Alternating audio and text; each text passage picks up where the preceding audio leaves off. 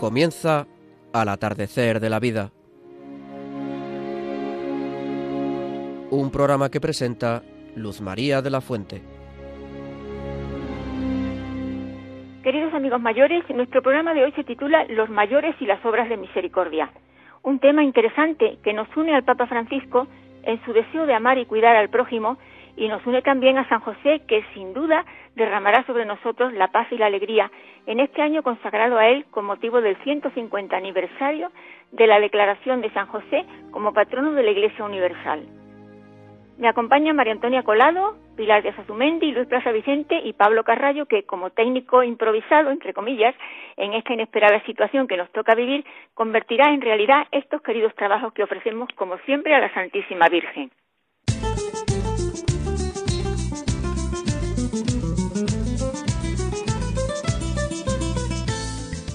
Os decimos a continuación el contenido de nuestro programa de hoy. En la primera sección entrevistaremos a José Juan Quesada Molina, que nos hablará de los mayores y las obras de misericordia. A continuación escucharemos a nuestro querido equipo sobre temas de actualidad y de cómo ayudar a nuestros mayores. Escucharemos a continuación una bonita reflexión en la voz de Marina Cornire y seguidamente nos despediremos hasta el próximo programa si Dios quiere.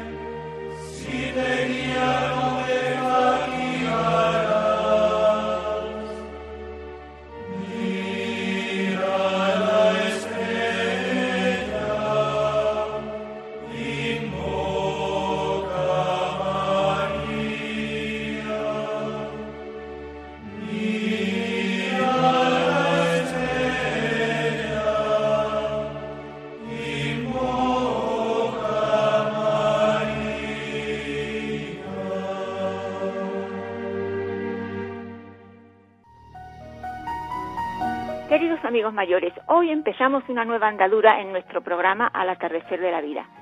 Vamos a recorrer espiritualmente hablando las obras de misericordia y vamos a procurar vivirlas en cuerpo y alma también con la ayuda de Dios. Como sabéis, las obras de misericordia son 14 y se dividen en espirituales y corporales. Empezaremos por las obras de misericordia corporales siguiendo las enseñanzas del catecismo. La primera obra de misericordia corporal es visitar a los enfermos. No importa si para cumplir esta obra de misericordia somos mayores y no podemos desplazarnos como nos gustaría. Visitar a los enfermos significa también rezar por ellos, llamarlos de vez en cuando para saber cómo están, decirles una palabra de cariño, contar con ellos en la medida de lo posible. Ellos, los enfermos, son los predilectos de Dios y es parte de la misericordia tenerlos muy en cuenta como protagonistas de ese gran misterio que es la cruz de nuestro Señor y que a todos nos llega en cualquier momento. Por otro lado, visitar a los enfermos requiere también cuidar a los padres mayores y enseñar a los hijos desde pequeños este santo deber que no debemos olvidar nunca.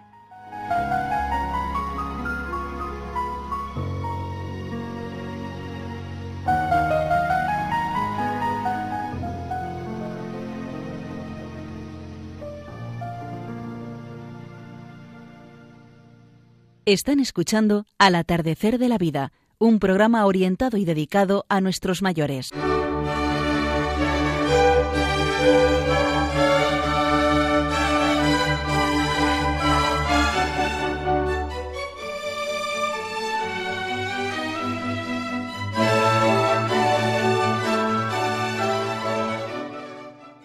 A continuación, escucharemos ahora el testimonio de José Juan Quesada Molina.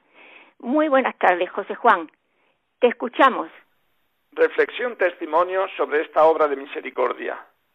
Hace ahora casi 40 años, un joven universitario de apenas 20 años fue becado para ampliar estudios en el extranjero durante el verano. Después de un mes de exitoso trabajo en aquel centro de investigación, este joven cayó muy enfermo y fue intervenido de urgencias en el hospital.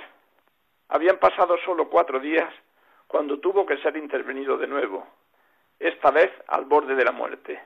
Después de esta segunda intervención, pasó diez días en, la UCI y finalmente fue llevado a planta.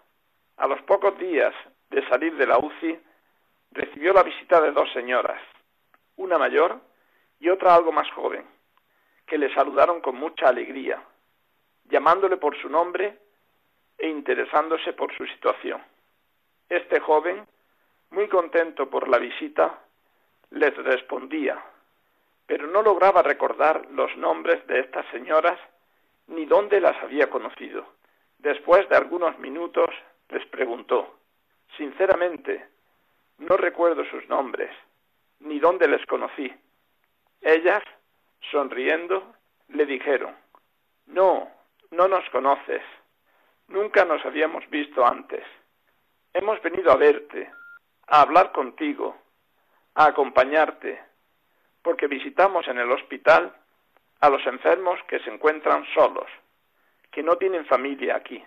En ese momento, este joven, entre lágrimas de alegría y muy agradecido por la visita, comprendió por primera vez en qué consistía visitar a los enfermos. Visitar y cuidar a los enfermos es una obra de misericordia corporal que nos sitúa en el dolor y el sufrimiento de los demás. Cuando uno está enfermo, se siente débil, vulnerable, sin ánimo para lo más básico. La enfermedad nos descubre nuestra fragilidad y nos hace ser humildes y pacientes. Visitar y cuidar a los enfermos requiere dedicarles tiempo, comprenderles, acompañarles y apoyarles. El cuidado de los enfermos y el cuidado de las personas mayores, dependientes o impedidas, se debe hacer con una buena dosis de ternura, en la que entran en juego todos los sentidos. Por ejemplo, una mirada de cariño, comprensiva y llena de alegría, inunda de paz a la persona enferma. Cada gesto, cada sonrisa, cada abrazo, infunde una sensación de seguridad al enfermo, sintiéndose verdaderamente querido. El cuidado de los enfermos y de las personas mayores cobra especial relevancia cuando se trata de un padre o de una madre. Esto es tan importante que queda recogido en el cuarto mandamiento de la ley de Dios. Honrarás a tu padre y a tu madre. Y yo añado, y lo harás con alegría. Por eso se llama también el dulcísimo precepto. Pero, ¿por qué es tan importante cuidar a los padres cuando son mayores? Cuando no se valen por sí mismos, cuando están enfermos o impedidos. Además de lo que nos dice el cuarto mandamiento, nuestros padres han colaborado con Dios para darnos la vida. Y después nos han cuidado, nos han alimentado y vestido, nos han educado, han hecho todo lo posible para que seamos felices y nos han transmitido la fe. En una palabra, han derrochado amor sobre nosotros de una forma incondicional, porque somos sus hijos. Pues bien, amor con amor se paga. Y en correspondencia a ese derroche de amor que han tenido con nosotros, ahora nosotros tenemos el deber, o mejor dicho, la alegría, de devolverles parte de ese amor cuidándoles, sosteniéndoles, animándoles en esta etapa de sus vidas. Por supuesto que esto requiere tiempo y requiere también dedicación y esfuerzo. Pero, ¿cómo puedes emplear mejor tu tiempo? ¿Hay alguna actividad a la que te puedes dedicar y esforzar más? Si cayésemos en la cuenta de la importancia de esto, es decir, de lo que supone para nuestros padres mayores o enfermos el sentirse queridos y bien cuidados por sus hijos, entonces el deber se convertiría en alegría, en el gozo de servir, de cuidar y proteger la vida en la debilidad y en el sufrimiento. En otra situación, podemos imaginar a un joven párroco que al llegar nuevo a un pueblo humilde, pregunta a sus feligreses, ¿dónde están los tesoros de esta parroquia? A lo que estos responden, no tenemos tesoros. En este pueblo somos pobres. La parroquia no tiene tesoros. Pero el joven párroco incide de nuevo. Me refiero a los enfermos, a los ancianos, a los que sufren soledad, a los que no tienen familia ni nadie que les quiera, o no tienen un trabajo, o son pobres. Esos son los tesoros de esta parroquia. Ese joven párroco tendrá como una de sus tareas la visita a los enfermos, a los ancianos, a los que están solos o han perdido la esperanza, porque todos ellos son los tesoros de su parroquia. En el Evangelio encontramos muchos momentos en los que Jesús, lleno de compasión, curaba a los enfermos, devolvía la vista a los ciegos, sanaba a los leprosos, hacía caminar a los paralíticos, y la Iglesia es dispensadora de un sacramento específico para la sanación, para la curación del cuerpo y del alma de los enfermos. Este sacramento es la unción de enfermos. Una página bellísima del Evangelio de San Lucas es el pasaje en el que se narra la parábola del buen samaritano. Comienza con un maestro de la ley que hace a Jesús una pregunta esencial. Maestro, ¿Qué tengo que hacer para heredar la vida eterna? Esta es la pregunta más importante que podemos hacernos en nuestra vida. Señor, ¿qué tengo que hacer para alcanzar la vida eterna? Jesús le responde con otra pregunta. ¿Qué está escrito en la ley? ¿Qué lees en ella? Él respondió, amarás al Señor tu Dios con todo tu corazón y con toda tu alma y con toda tu fuerza y con toda tu mente, y a tu prójimo como a ti mismo. Él le dijo, has respondido correctamente, haz esto y tendrás la vida. Pero el maestro de la ley, queriendo justificarse, dijo a Jesús, ¿y quién es mi prójimo? Respondió Jesús diciendo, un hombre bajaba de Jerusalén a Jericó, cayó en manos de unos bandidos, que lo desnudaron, lo molieron a palos y se marcharon dejándolo medio muerto. Por casualidad, un sacerdote bajaba por aquel camino y al verlo dio un rodeo y pasó de largo. Y lo mismo hizo un levita que llegó a aquel sitio. Al verlo dio un rodeo y pasó de largo. Pero un samaritano que iba de viaje llegó a donde estaba él y al verlo se compadeció y acercándose le vendó las heridas echándoles aceite y vino, y montándolo en su propia cabalgadura, lo llevó a una posada y lo cuidó. Al día siguiente, sacando dos denarios, se los dio al posadero y le dijo, Cuida de él, y lo que gastes de más, yo te lo pagaré cuando vuelva. ¿Cuál de estos tres te parece que ha sido prójimo del que cayó en manos de los bandidos? Él dijo, el que practicó la misericordia con él. Jesús le dijo, anda y haz tú lo mismo. Aquel buen samaritano al verlo se compadeció, se acercó y le vendó las heridas. Luego lo llevó a una posada y lo cuidó. ¿Cuál de estos tres ha sido prójimo del que cayó en manos de los bandidos? El que practicó la misericordia con él. Anda y haz tú lo mismo.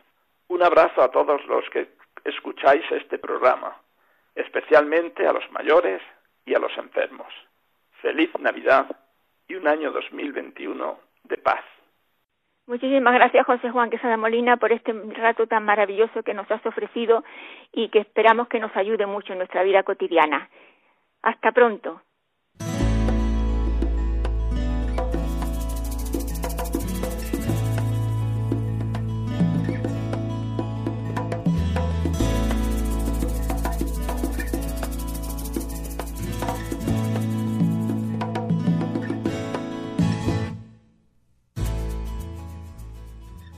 A continuación, María Antonia Colado, Pilar Díaz Azumendi y Luis Plaza Vicente nos darán una, su visión particular dentro del magisterio de la Iglesia de esa obra de misericordia tan importante y que a todos nos, sale, nos sale llegar de una forma u otra, visitar a los enfermos. Queridos amigos, muy buenas tardes. Ante todo, les deseo lo mejor en este año que empieza, 2021. Ojalá no sea más benévolo que el pasado. Desde luego tendrá que esforzarse poco.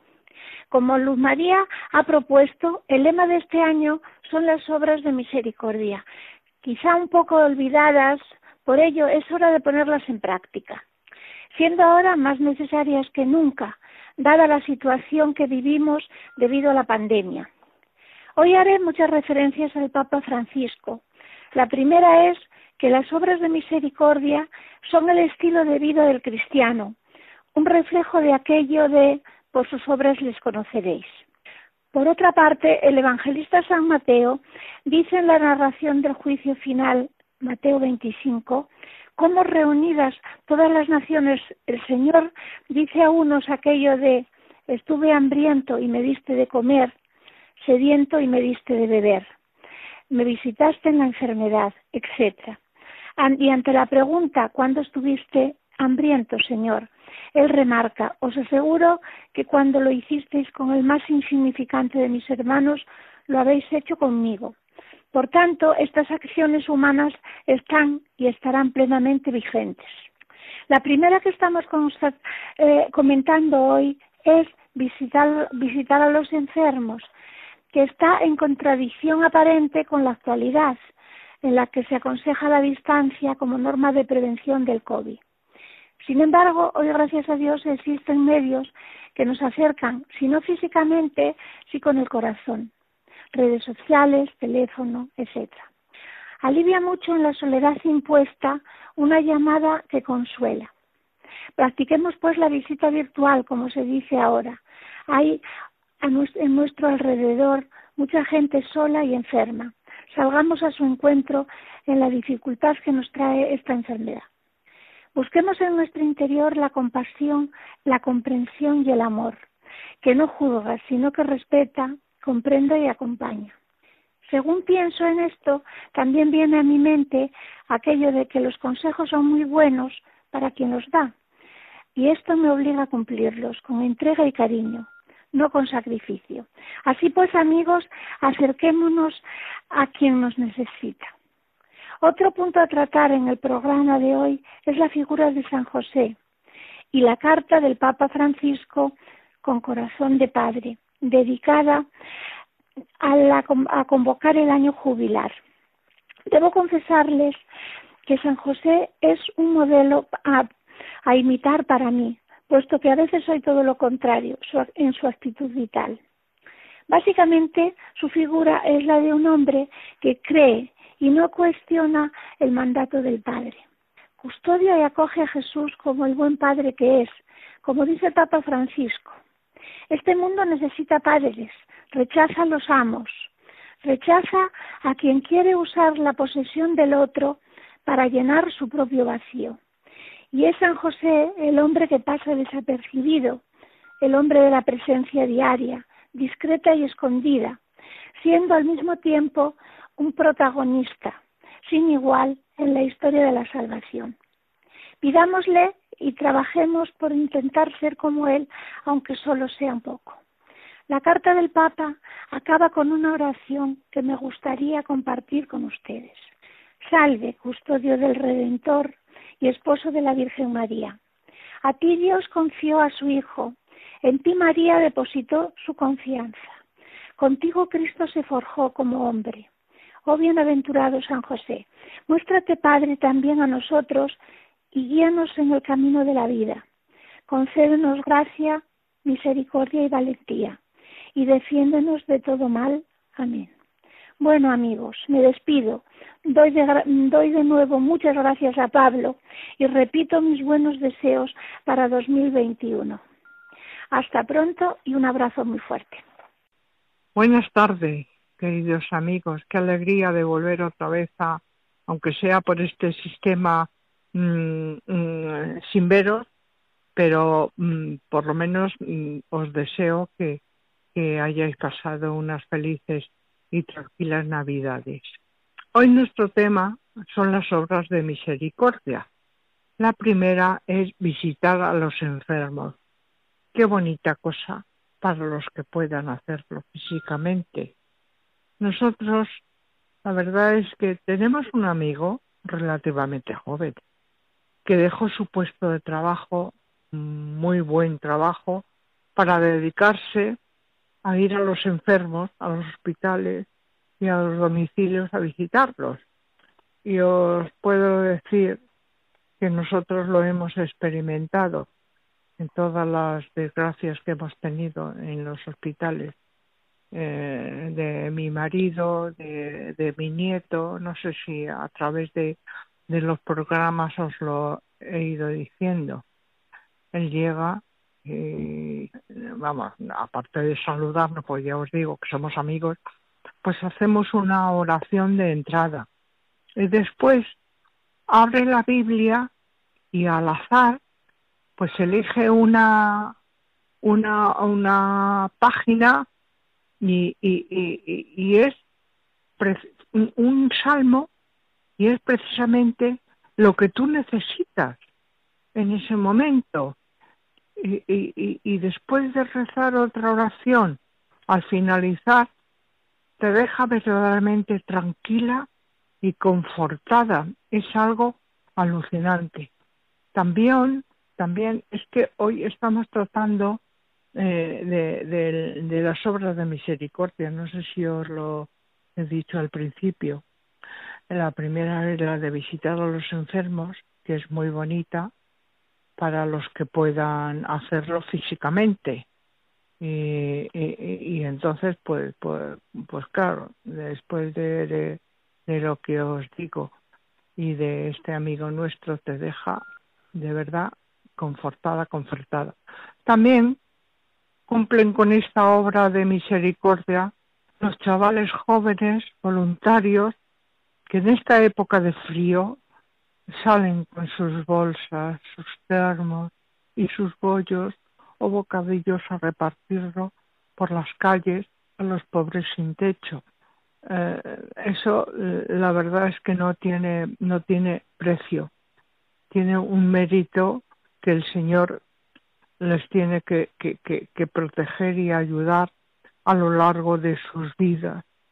Y a nosotros, los que tenemos muchos años y achaques, pues lo único que nos queda es rezar y rezar para que las cruces de todos nosotros sean más llevaderas y, y podamos ir, pues eso, a trancas y barrancas, pues llevándolas. Luego también quiero uh, mm, eh, deciros y, anunciar y digamos el, hablar un poquito, un poquito, solo mencionar a San José, ya que eh, ahora es el 150 aniversario de su nombramiento, patrón de la Iglesia Universal que se puede, que se puede decir de él. Un hombre sencillo, bueno, bondadoso, etcétera. Lo bueno sería, como yo digo, que todos los padres de la actualidad copiaran o al menos se fijaran un poquito y aprendieran de él. Y cuando tengan que reprender a sus hijos, lo hagan con paciencia y con amor, pues dice el refrán que se cogen más moscas con miel que con hiel, con hiel. Eso decía mi madre también, bueno, y lo dice el refrán. ¿Y qué queréis que, que os diga ahora de, del primer eh, obra de misericordia, el visitar a los enfermos. Nosotros lo único que podemos hacer, yo juzgo por mí ya con mis años y mis achaques, es rezar y rezar mucho para que llevemos todos, todos la cruz que nos ha mandado el Señor, pues con, con más ligereza y con más fe. Así que amigos, lo único que ya me queda es felicitaros que este año que mm, empieza, pues que sea lo mejor y que la Sagrada Familia nos facilite y nos ilumine y nos proteja en toda nuestra vida y que queréis que os diga más. Ya no sale porque estoy un poco pachucha. Un beso muy fuerte, muy fuerte a todos y que el Señor nos proteja y hasta el próximo programa. Un beso muy fuerte a todos. Hola hermanos amigos, buenas tardes. Ya nos han dicho esas dos queridas compañeras y Mariluz también, de Luz María, que vamos, de lo que vamos a hablar, de las obras de misericordia. Pues bien, mm, solo en mente se me ocurre decir, porque ya han dicho ellas cosas muy bonitas, que lo principal es ver en el enfermo al mismo Cristo. Si no lo hacemos así, si desvirtuamos el sentido y la intención por lo que tenemos que hacerlo, no nos dirá el día que nos presentemos a Él, venid, benditos de mi Padre, porque estuve enfermo y me visitasteis. Qué ceguera la de familias que se llaman cristianas y que a la hora del, del máximo amor a los seres queridos, salvándoles el alma, se apodera de ellos el temor de asustarles, pobrecitos, y le dejan morir sin la ayuda de los santos sacramentos, que les son acaso necesarios para la salvación eterna de su alma. Y por esta dejadez y falta de ayuda nos van a pedir cuentas. Sí, ya sé que no podemos quitar todas las penas ni calmar todas las necesidades, pero no nos pide Dios que fertilicemos todo el desierto, sino que comencemos a hacer un oasis. No olvidéis que el céntimo que la viejecita echó en la limosna del templo de Jerusalén, Jesús la valoró mucho más que la, la cantidad de monedas que echaron otros ostentosa y sonoramente para que se notara su egoísta y por presuntuosa generosidad. Hermanos, amar a Dios sobre todas las cosas y al prójimo como a ti mismo es el compendio o resumen de los diez mandamientos de la ley de Dios. No digo más. El que tenga oídos que escuche. Ahora voy a pasar a el tema mm, que el Santo Padre nos ha dicho que consideremos que no olvidemos, o sea, que celebremos el, el 150 aniversario del patronazgo de San José como eh, patrón de la Iglesia Universal.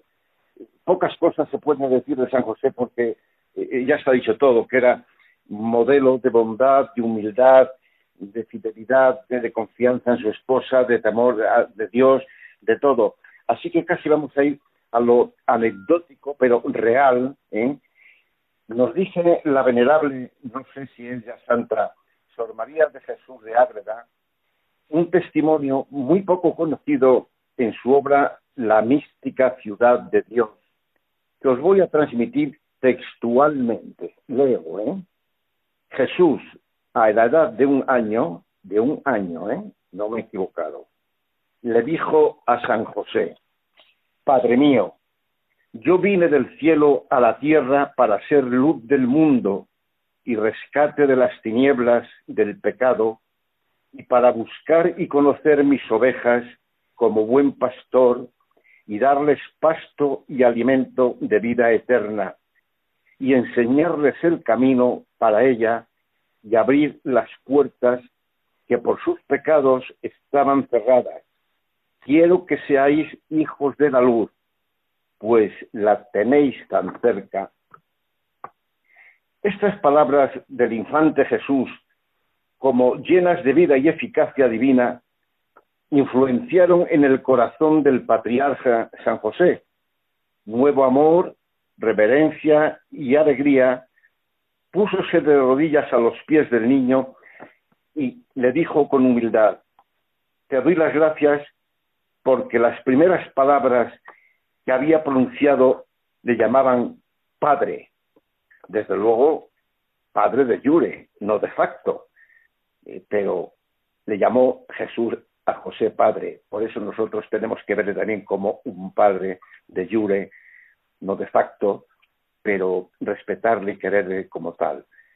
Por lo demás, os diré que nosotros tenemos que portarnos como Dios quiere que nos portemos, no como pensamos que tenemos que hacerlo. Mirad, me estoy acordando de que un hombre muy importante, no sé, creo que fue un presidente de los Estados Unidos o acaso un papa, que me corrija el que lo sepa, le dijo a Teresa, Santa Teresa de Calcuta, Madre, Madre Teresa, lo que usted hace, yo no lo haría por un millón de dólares. Y le contestó, ni yo tampoco. No lo haría por un millón de dólares, le dijo, pero sí lo hacía por amor. Pensad eso. Dios es amor y tenemos que imitarle. Adiós, hermanos. Felices fiestas y feliz año. Que Dios nos traiga mucha prosperidad y mucha paz. Su eterna felicidad nos dará todo ello. Adiós.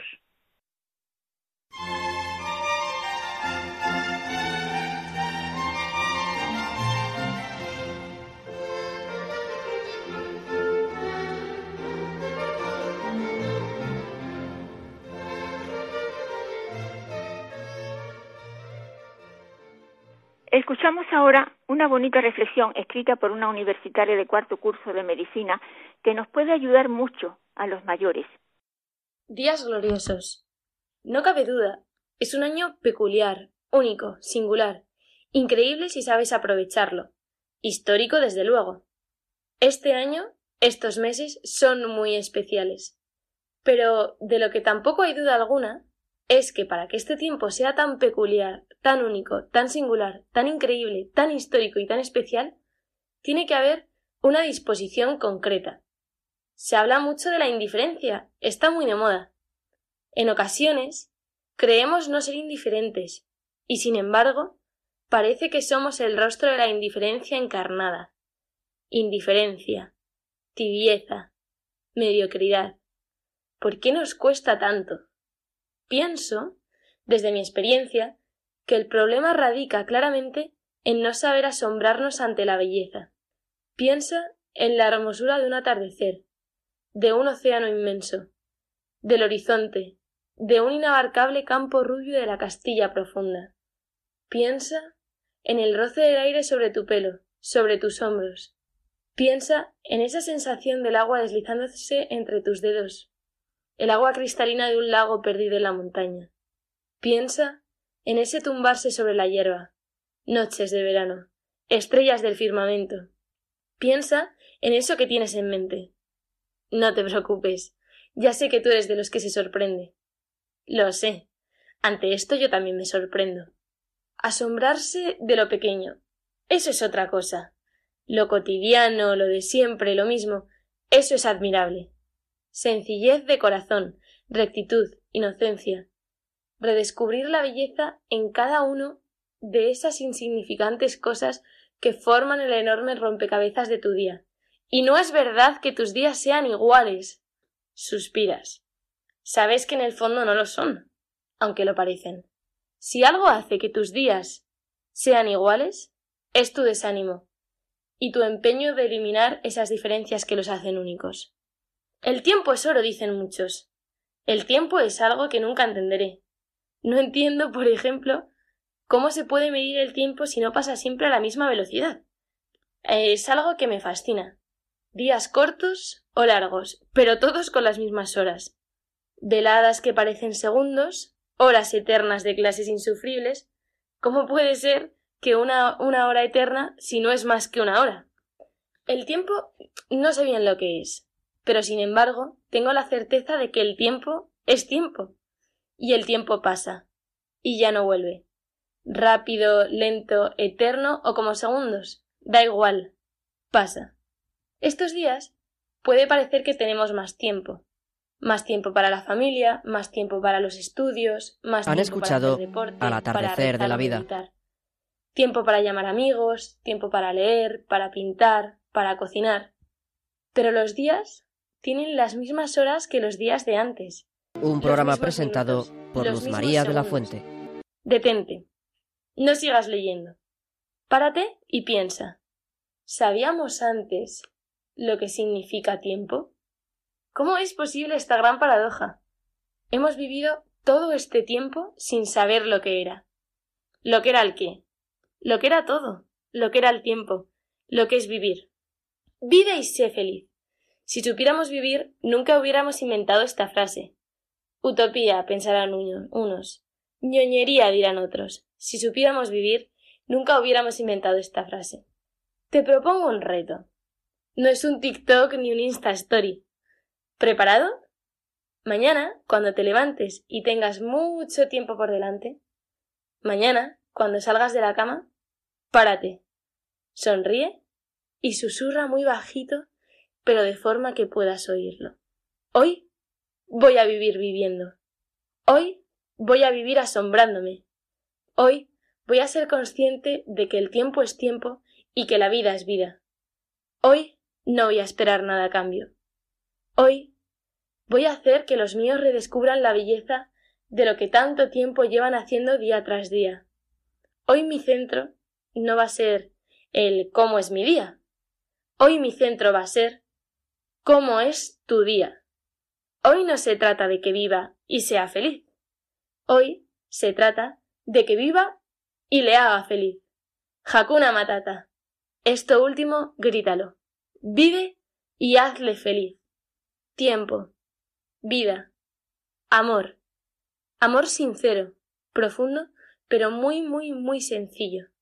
Eso es amor. Eso es tiempo bien invertido. Eso es vida. Eso es felicidad. Si supiéramos vivir, nunca hubiéramos inventado esa frase. Simplemente diríamos, vive, porque ser feliz va grabado en el vivir.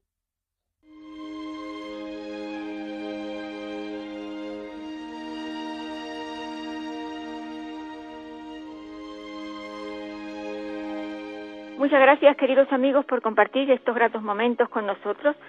Y así llegamos al final del programa hasta el próximo mes de febrero, si Dios quiere. Muchas gracias, José Juan Quesada Molina. Muchas gracias, María Antonia Colado. Muchas gracias, Pilar Díaz Azumendi. Muchas gracias, Luis Plaza Vicente. Muchas gracias a todos y que Dios os bendiga. Un abrazo fuerte.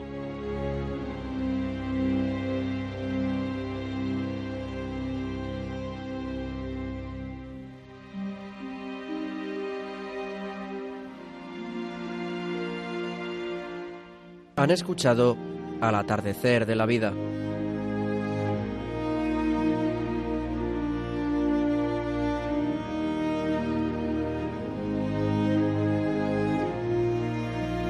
Un programa presentado por Luz María de la Fuente.